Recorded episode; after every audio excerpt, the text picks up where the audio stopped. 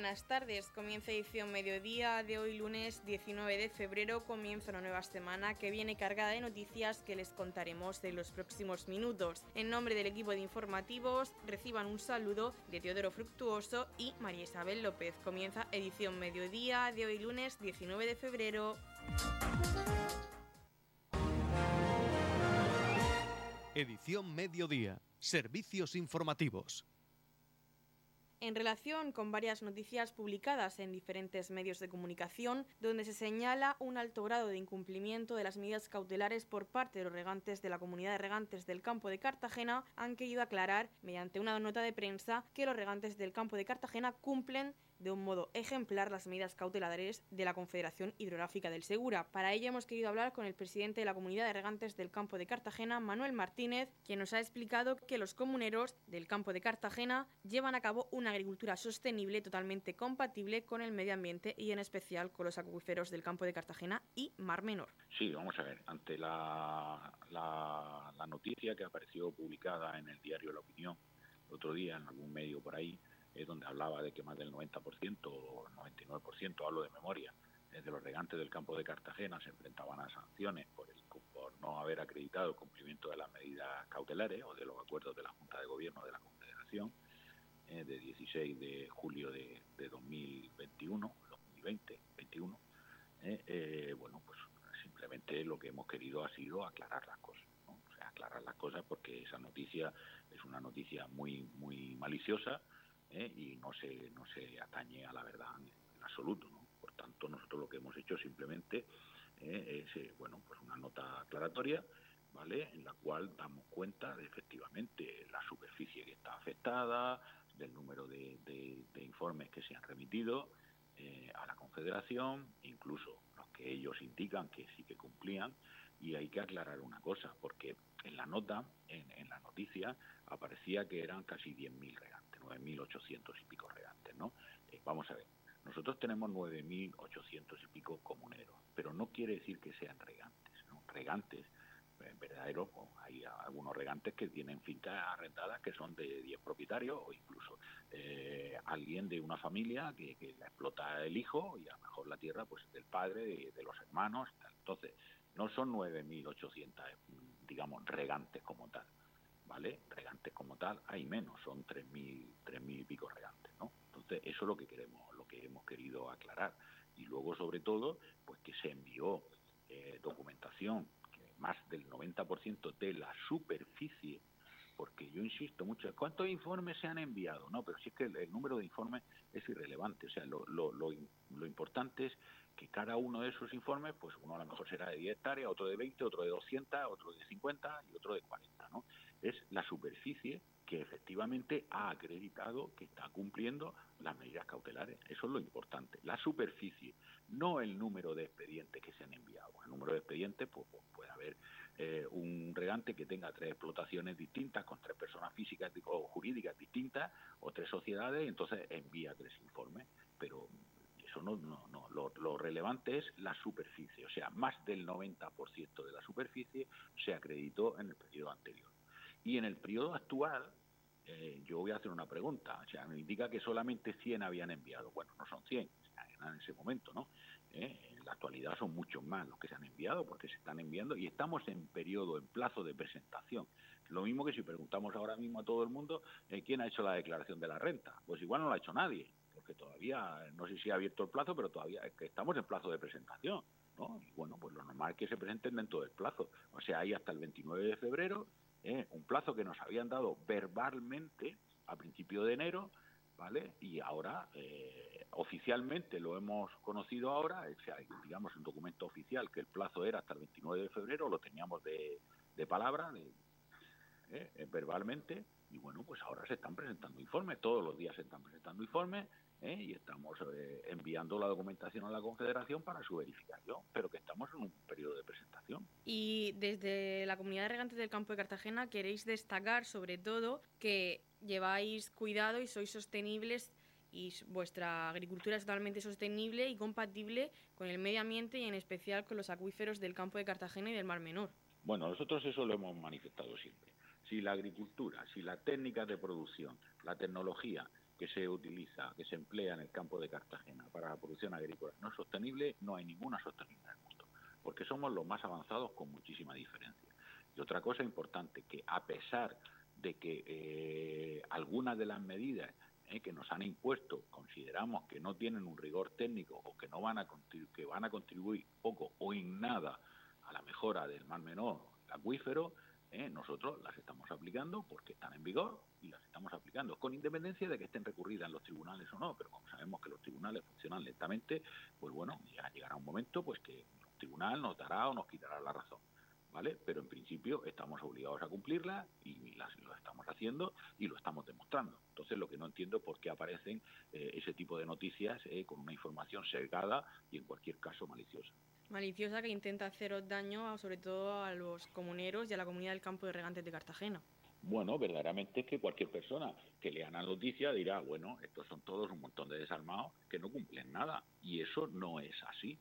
Eso no es así. Y esto, lo que estamos diciendo, los datos que hemos pasado en la, nota en la nota de prensa, que están detallados, eso están aquí, están certificados, es lo que es, se puede demostrar a cualquiera que quiera verlo. O sea, la gran mayoría eh, eh, lo han justificado. Y hay que tener en cuenta también una cosa, eh, que hay muchos regantes que nos piden que se justifique, sea cualquiera la superficie, que a lo mejor son un huerto de vivienda. Es una parcela de mil metros, o una parcela de media hectárea, de una hectárea que verdaderamente no es una explotación agrícola como tal, que su actividad no es la agricultura y efectivamente, pues bueno, tiene una parcela que está dentro de la zona regable, que a lo mejor tiene unos frutales allí para casa o incluso hasta plantas de jardín y las riegan y ya está. Esos son un poquito los que los que hay ahí que, bueno que faltarían por justificar pero la gran mayoría de todas las explotaciones agrarias como tal los que son agricultores eh, han enviado documentación eh, y se ha acreditado el cumplimiento de esa medida por tanto, esa medida, esa, esa, esa noticia, ese titular, ese encabezado, eh, no, no, no lo entiendo. Y estamos en un mes de protestas del campo. El pasado 6 de febrero ya vimos como parte de agricultores pues salieron a la calle y este 21 de febrero vuelven a salir a la calle y queríamos preguntarte si desde la comunidad de regantes del campo de Cartagena apoyáis esta movilización de este próximo miércoles 21 de febrero de los agricultores. Vamos a ver, desde la comunidad de regantes del campo de Cartagena siempre vamos a estar al lado ¿eh? de nuestros agricultores, de nuestros regantes, que a fin de cuentas son los mismos. Siempre vamos a estar al lado de sus reivindicaciones.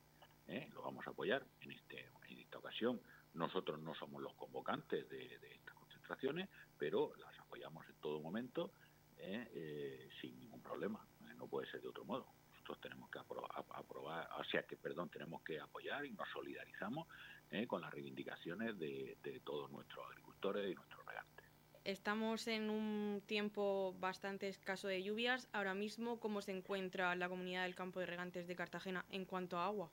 Bueno, en principio, mm, digamos, no tenemos mucha agua. Estamos eh, con unos cupos bastante, bastante ajustados pero estamos en una situación similar al año, a los dos años anteriores. ¿eh? Unos cupos pequeños, pero bueno, afortunadamente ahora ha cambiado la situación de la cabecera del Tajo, está cerca de 800 hectómetros cúbicos y por tanto este mes, aunque todavía no ha dicho nada, no se ha pronunciado el Ministerio, bueno, eso es algo que, que nos llama, bueno, perdón, eh, nos llama la atención, pero para el mes de marzo estamos ya en nivel 2, ya nos corresponderán 5 hectómetros, salvo que modifiquen la regla de explotación, que es otra cosa que está por ahí también en el alero, que tienen que modificarla, tienen un año para modificarla. No conocemos por dónde van, eh, por dónde va el ministerio o por dónde va. Le había pedido al Centro de Estudios Hidrográficos que, que redactara un informe para, para esa modificación, pero no tenemos conocimiento en ninguna información del ministerio por dónde van a ir los tiros y eso es lo que mayoritariamente nos preocupa.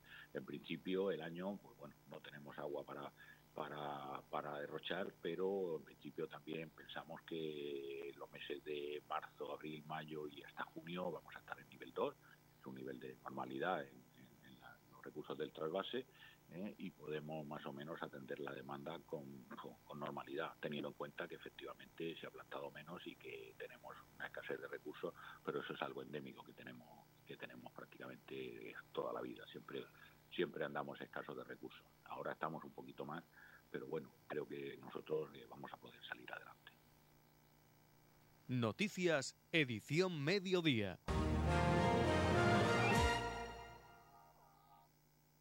Pasado fin de semana se llevó a cabo en el frontón municipal de Torre Pacheco el curso de primeros auxilios, soporte vital básico y DESA. El concejal de deportes Pedro Baró, acompañado por el coordinador jefe de protección civil Antonio San Martín, daban la bienvenida a los asistentes de este curso de primeros auxilios vital básico y DESA que la Concejalía de Deportes y Protección Civil organizan de manera gratuita. El concejal de deportes Pedro Baró destacó que este es el segundo año que se organiza este curso tras haber sido solicitado por muchos directivos, técnicos, padres y madres de clubes deportivos. En este curso, que cuenta con la certificación de la Consejería de Salud de la región de Murcia, está destinado a directivos, entrenadores o técnicos de clubes y asociaciones deportivas y familiares de ellos. Nos encontramos en el frontón municipal de aquí de Torre Pacheco. Eh, con el curso que han organizado nuestros técnicos de la Concejalía de Deportes, muy importante, muy bueno para la hora de intentar ayudar a las personas que se encuentren en dificultades, en los encuentros deportivos, incluso en la misma calle, curso de soporte vital básico, curso de DESA, ¿vale? Para saber utilizar los, desfibriladores y la verdad que da una sensación de seguridad una vez que te encuentras con un técnico, con una persona que ha hecho un curso que a, la, hora de realizar encuentros y a la hora de, transmitir esa seguridad que estoy comentando es, es importantísima. Eh, desde la Concejalía de Deportes del Ayuntamiento de Torre Pacheco pensamos que este tipo de iniciativas son, son vitales, tenemos que realizarlas con coordinación de siempre de protección civil para concienciar a la, ciudadanía y para ayudar para salvar vidas. Estamos viendo que tanto en campos de fútbol, sobre todo, como en otras instalaciones, en otros deportes, cada vez hay más desmayos, cada vez hay más cosas raras que ocurren en los partidos y desde aquí, eh, cuantas más personas estén cualificadas y estén preparadas, pues mejor a la hora de ayudar y de salvar vidas, que es lo más importante. Por lo tanto, enhorabuena a los organizadores, de los técnicos míos de la Concejalía de Deportes y seguiremos con este tipo de iniciativas para hacer todas las que podamos durante el año. Radio Torre Pacheco, servicios informativos. La Concejalía de Comercio del Ayuntamiento de Torrepacheco, en colaboración con COEC Torrepacheco, organiza la campaña comercial Un Premio por Papá, con un premio de 1.000 euros y cuatro premios de 300 euros por compras realizadas hasta el 20 de marzo. La campaña, financiada por el Ayuntamiento de Torrepacheco y dirigida al sector del comercio minorista local, adherido al programa Contigo Siempre, pretende favorecer la captación de clientes con la dinamización y reactivación del comercio local. La promoción se realizará a través de la plataforma empresarial Contigo Siempre y participarán en la misma todos aquellos consumidores que utilicen la tarjeta de premios de la plataforma durante el periodo comprendido hasta el 20 de marzo. El sorteo se realizará el próximo 25 de marzo a partir de las 12 y media de la mañana en las instalaciones de Radio Municipal de Torre Pacheco y en directo a través del Facebook de esta emisora. En el sorteo entrarán todas aquellas tarjetas que hayan realizado compras superiores a 10 euros en cualquiera de los establecimientos adheridos a la plataforma Contigo Siempre. Cuantas más veces sea utilizada la tarjeta, más posibilidades se generan para ganar uno de los premios de la campaña. El Departamento de Empleo y Desarrollo Local se pondrá en contacto con los ganadores de los premios que podrán ser canjeados en cualquiera de los comercios participantes de la promoción durante un único día acordado con la organización, no pudiendo superar los 200 euros de compra en un mismo establecimiento. En la comunidad de regantes del campo de Cartagena aplicamos las últimas tecnologías en sistemas de control y distribución lo que nos ha convertido en un modelo de gestión eficiente del agua gracias al alto nivel de concienciación de nuestros agricultores que trabajan a diario por la sostenibilidad y el respeto al medio ambiente. La comunidad de regantes del campo de Cartagena les ofrece la noticia agrícola del día.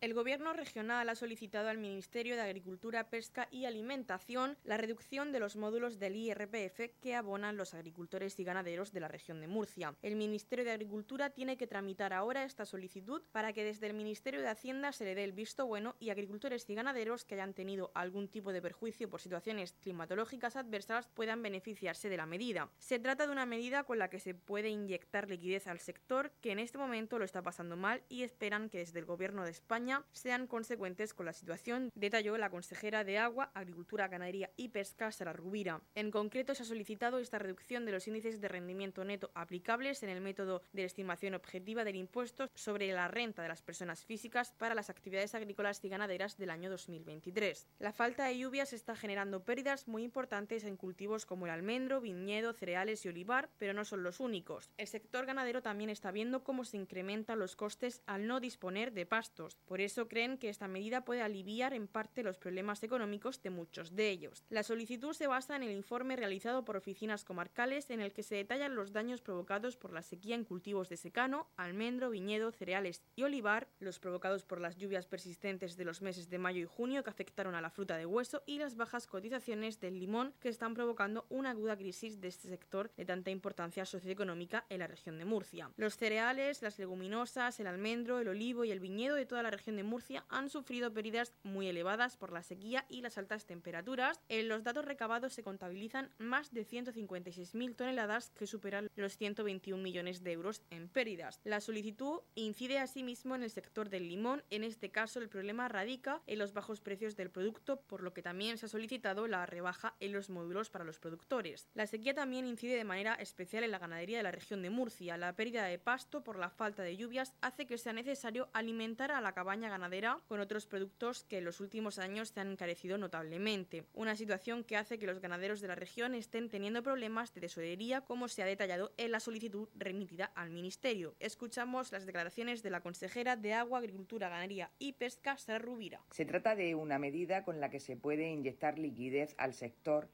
que en este momento lo está pasando bastante mal y esperamos que desde el Gobierno de España sean consecuentes también con la situación. La falta de lluvias está generando pérdidas muy importantes en cultivos como pues, el almendro, el viñedo, cereales y el olivar, pero no son los únicos. El sector ganadero también está viendo cómo se incrementan los costes al no disponer de pastos. Por eso creemos que esta medida pues, mm, puede aliviar en parte los problemas económicos de muchos de ellos. En la comunidad de regantes del campo de Cartagena aplicamos los últimos avances en innovación y desarrollo al servicio de una agricultura de regadío eficiente y respetuosa con nuestro entorno. Por la sostenibilidad y el respeto al medio ambiente, Comunidad de Regantes del Campo de Cartagena. El Centro de Artes Escénicas de Torre Pacheco fue el escenario que albergó el pasado sábado el concierto Compositores y Tubistas, que bajo los auspicios de la Unión Musical de Torre Pacheco reunió en nuestro municipio a David Rivas y Ferrer Ferran, dos de los compositores y directores más importantes del panorama musical europeo, y a dos de los maestros de la tuba de mayor proyección en la interpretación y en la docencia de este instrumento, David Muñoz y Eduardo Nogralos. Concierto que contó con la asistencia del alcalde de Torre Pacheco, Pedro Ángel Roca, de la diputada regional María Luisa Ramón Meroño y de varios de los concejales de la corporación.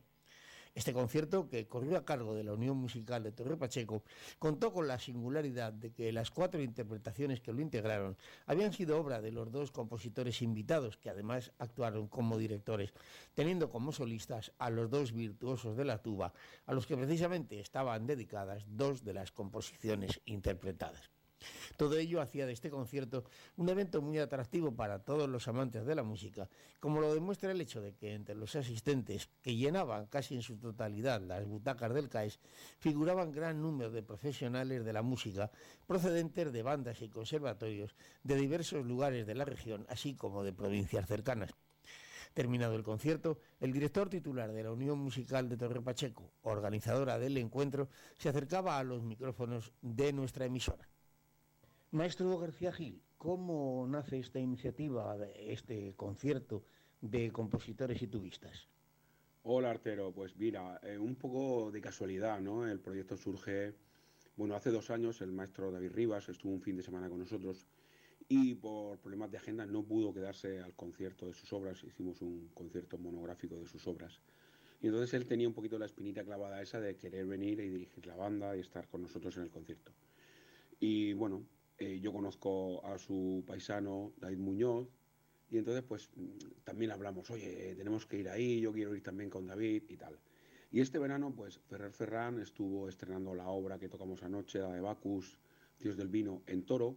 Y entonces, pues, pues hablando entre ellos, pues, oye, pues podíamos hacer un, un, cara a cara eh, amistoso, tubas y compositores, es decir, obras de tuba y, obras de, y las obras de David Rivas y de Ferrer Ferran contra unos contra otros, digamos, de una manera amistosa, y, ahí surgió. Y como David Muñoz y yo teníamos pendiente un poco ese proyecto de volver eh, aquí David Rivas y el acompañarle, pues mira, pues, pues dijo, oye, pues eso lo podemos hacer y, yo voy a llamar a Antonio y a ver si lo podemos hacer en Torre Pacheco, ¿no? Y así surgió un poco la idea. Él me llamó, oye, mira, hemos pensado esto, que quizá podíamos hacer eh, este proyecto en Torre Pacheco. Y vamos, eh, desde el segundo uno le dije que, que claro que sí, que estamos abiertos a, ese proyecto y a recibirlos aquí eh, en Torre Pacheco, la Unión Musical, con los brazos abiertos, porque personalidades tan importantes de la música, y en este caso también de la tuba, es algo que, no se da a diario y que había que aprovechar la ocasión. Y por supuesto, así surgió. Naturalmente, maestro, tenemos que preguntarle eh, qué le ha parecido el concierto, cómo, qué, ¿Qué valoración le da usted de un concierto tan absolutamente extraordinario como este que acabamos de escuchar? A ver, Artero, como, como no puede ser de otra manera, pues el, mi opinión del concierto, la valoración es siempre muy, muy, muy, muy positiva. Eh, bueno, la puesta en escena, tener estos compositores de este nivel, de este prestigio entre nosotros, que ellos puedan dirigir su música, explicarnos su música, darnos su, su versión eso es algo que luego pues, los solistas del nivel, de la calidad que hemos tenido, pues es algo que no se puede calificar de, de, otra manera que sino que, vamos, de, fantástico, de, un lujo. Y bueno, la banda, el concierto, pues es el resultado final, ¿no? Y puede salir, pueden haber fallos, porque eso es la música en vivo, ¿no? La música en directo, pero hay que valorar mucho el trabajo previo y el trabajo previo que se ha hecho, ¿no? todo, todo el, proceso, pues hemos disfrutado muchísimo del proceso. Eh, la gente estaba súper animada, súper enchufada, eh, con muchísimas ganas de recibir a estos compositores, con muchísimo compromiso de, que van a pensar de nosotros cuando nos escuchen. Queremos que nos escuchen y que, y que, y que, eh, piensen, jolín, pues esta es, esto es lo que yo quiero oír de la banda, ¿no? Esta es la versión que yo quiero conseguir, esta la versión ideal, por decirlo de alguna manera. Entonces, el proceso, disfrutar del proceso ha sido casi mejor que el concierto, ¿no?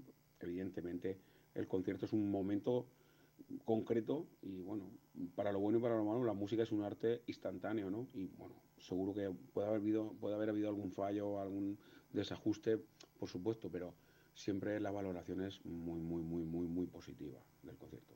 Y por último, la que quizás sea más complicada para usted, que es el padre de la criatura, ¿Cómo ha escuchado usted a la Unión Musical de Torre Pacheco? ¿Qué juicio le merece la actuación que ha tenido pues, en este concierto ciertamente comprometido bajo la batuta de dos de los que son sin duda de los más importantes compositores y directores del panorama musical, dirigiendo sus propias obras y acompañado de dos auténticos monstruos eh, de, la, de la instrumentación solista como, como han sido los dos tubistas de esta noche.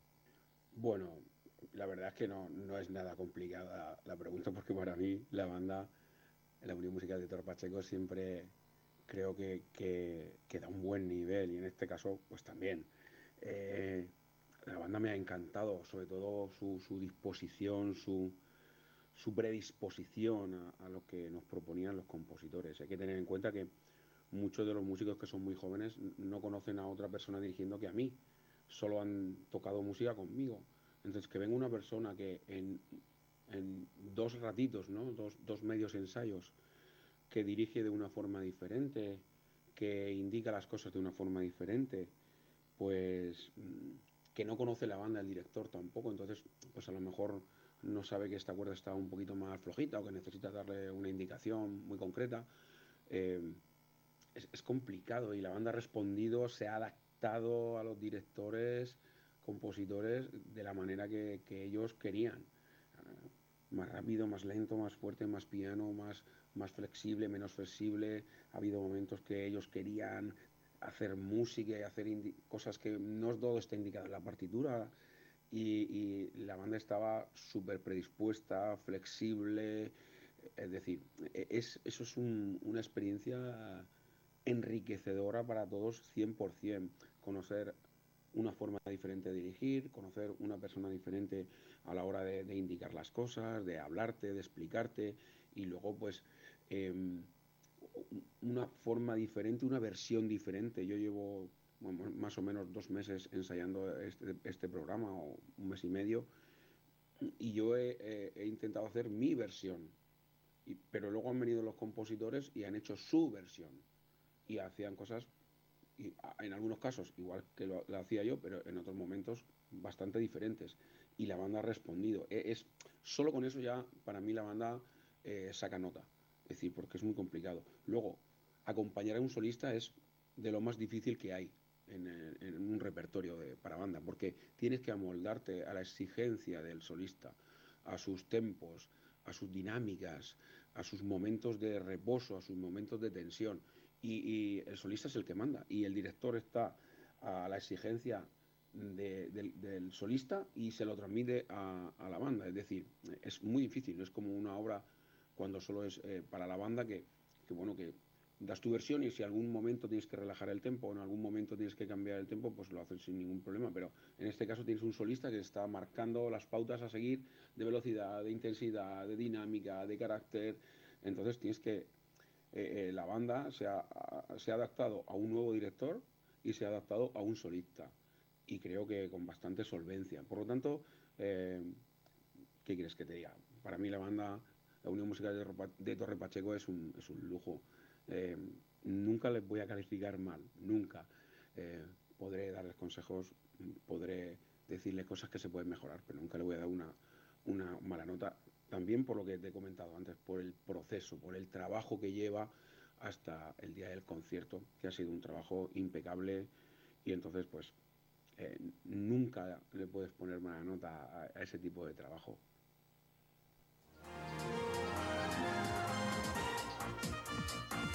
Edición Mediodía, el pulso diario de la actualidad local.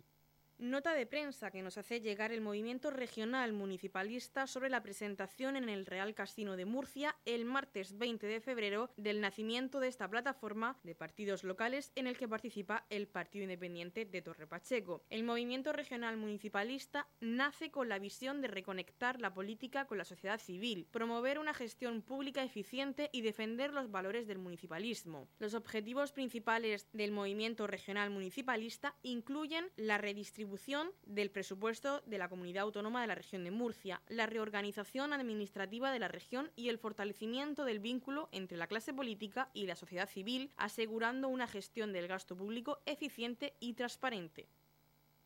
Edición Mediodía. Servicios informativos. El pasado sábado 17 de febrero se celebraba en Torre Pacheco el Campeonato Regional de Ciclismo en Pista, Trofeo José Antonio Martínez Tomás. El alcalde de Torre Pacheco, Pedro Ángel Roca, el concejal de Deportes, Pedro Baró, el presidente de la Federación de Ciclismo de la región de Murcia, Miguel Fernández, junto a José Antonio Martínez Tomás y José Vera, concejal del Partido Socialista, hicieron entrega de los trofeos a los ganadores de las diferentes categorías de este campeonato que se llevó a cabo en el Velódromo Municipal de Torre Pacheco. El presidente de la Federación de Ciclismo, Miguel Fernández, agradeció en primer lugar al ayuntamiento la implicación que tienen con el ciclismo. Estas jornadas sirven para captar talentos y poder tecnificarlos de cara a los campeonatos de España. Nada, quiero comenzar a agradecer al ayuntamiento de Torre Pacheco la implicación que tienen con el, con el ciclismo y en el día de hoy con el desarrollo de los campeonatos regionales, primer eh, trofeo José Antonio Martínez Tomás, en el que bueno, pues hemos visto eh, pues el desarrollo de las categorías desde cadetes a Open, en el que podemos ver pues eso, la captación de talentos eh, que tenemos en la región de Murcia.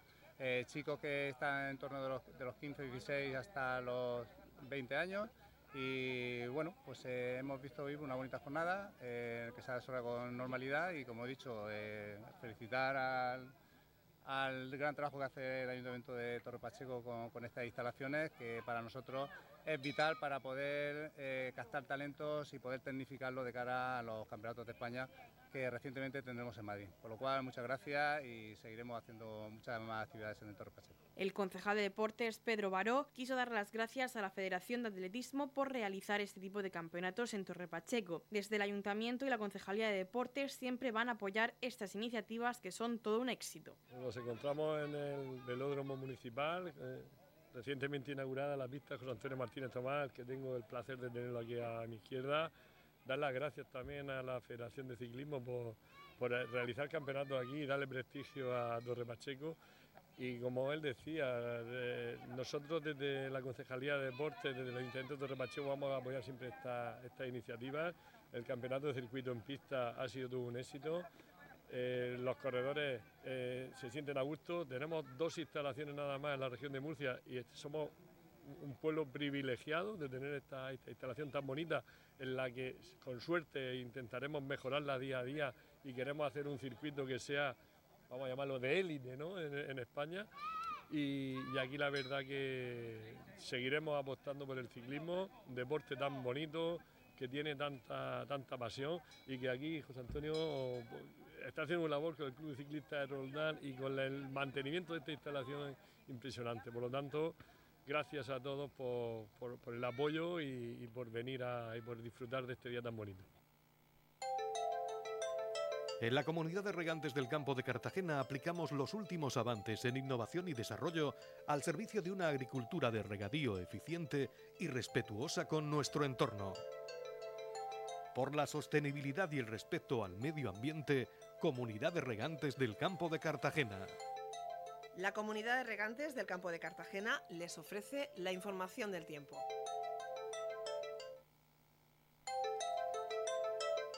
Continuación conocemos la información meteorológica para hoy lunes 19 de febrero en la región de Murcia. Ascenso de las máximas, cielos poco nubosos con intervalos de nubes bajas matinales en el campo de Cartagena y nubosidad de evolución diurna en el interior. Temperaturas mínimas estables y máximas en ascenso. Tendremos viento flojo del oeste girando a este por la tarde. Conocemos ahora las temperaturas. La capital Murcia alcanzará una máxima de 23 grados y una mínima de 9. El campo de Cartagena alcanzará una máxima de 20 grados y una mínima de 11. En el campo de Cartagena la máxima será de 21 grados y la mínima de 7 y aquí en Torre Pacheco tendremos una máxima de 22 grados y una mínima de 8 grados. En la comunidad de regantes del campo de Cartagena trabajamos diariamente en la aplicación de las últimas tecnologías en nuestros sistemas de control y distribución. Por la sostenibilidad y el respeto al medio ambiente, Comunidad de Regantes del Campo de Cartagena.